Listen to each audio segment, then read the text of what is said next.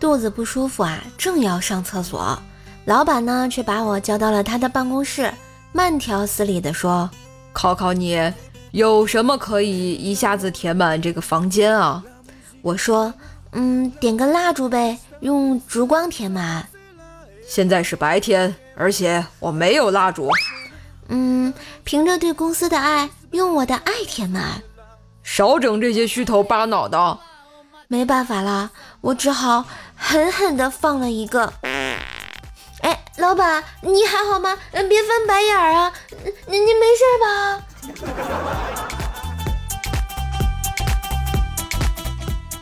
昨晚啊，老婆穿着性感，对我挤眉弄眼。老公，要不要尝试帝王的待遇？我非常的兴奋，就说：好呀，好呀，好呀！什么招式？放马过来！皇上，臣妾要买件衣服，需要八百元，请皇上恩准。退下。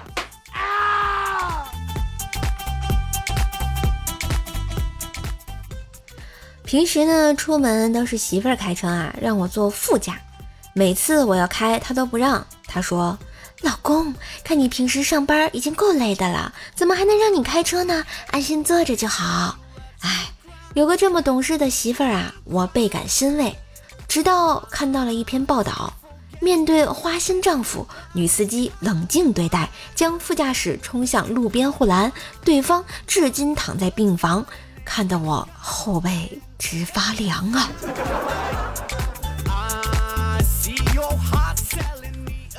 老婆说牙疼，我带她去看牙医。牙医说长智齿了，要拔掉。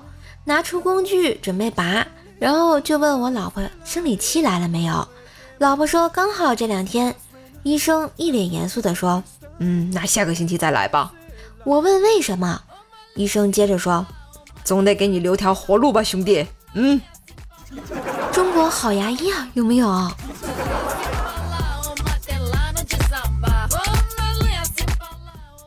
前天呢，我去武当爬山，就是不听小白传的那种啊。我就在一个石头缝里啊，一个小洞里看到一本发黄的、脏兮兮的帛书，可能年代已久，封皮已破损，但隐约可见“九阳”二字。一下想到了武侠的主人公，难道是九阳神功？心中不禁狂喜啊，心又砰砰砰的直跳。想到这种事能让我遇到，我还怕附近游客发现，迅速的一把就放在怀里，也不玩了，立马就坐车回家啊！在车上一语不发，手心全是汗，又紧张又兴奋，浮想着任督二脉，刀枪不入，武林至尊，号令天下，天下少男少女为我疯狂膜拜的样子。终于回到了家，把武功秘籍小心翼翼地捧出来，怀着忐忑的心情翻开了第一页。尼玛，怎么是九阳豆浆机说明书？没爱了。今天呢，在车上，两个小学生在讨论一道问题：饥渴和饥饿有什么区别？他们争论了半天，没有一个结果。于是我对他们说：“嗯，黄瓜放的位置不一样啊。”姐姐是大学生，不骗你们。于是我就看他们写下了我的答案。哎，请叫我雷芬。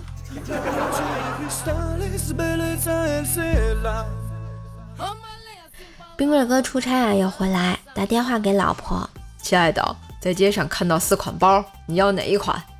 冰棍嫂啊，这心里顿时落开了花啊，就对冰棍哥说：“都要嘛。”一会儿，冰棍哥回来了，手里提着豆沙包、酱肉包、灌汤包、糖包。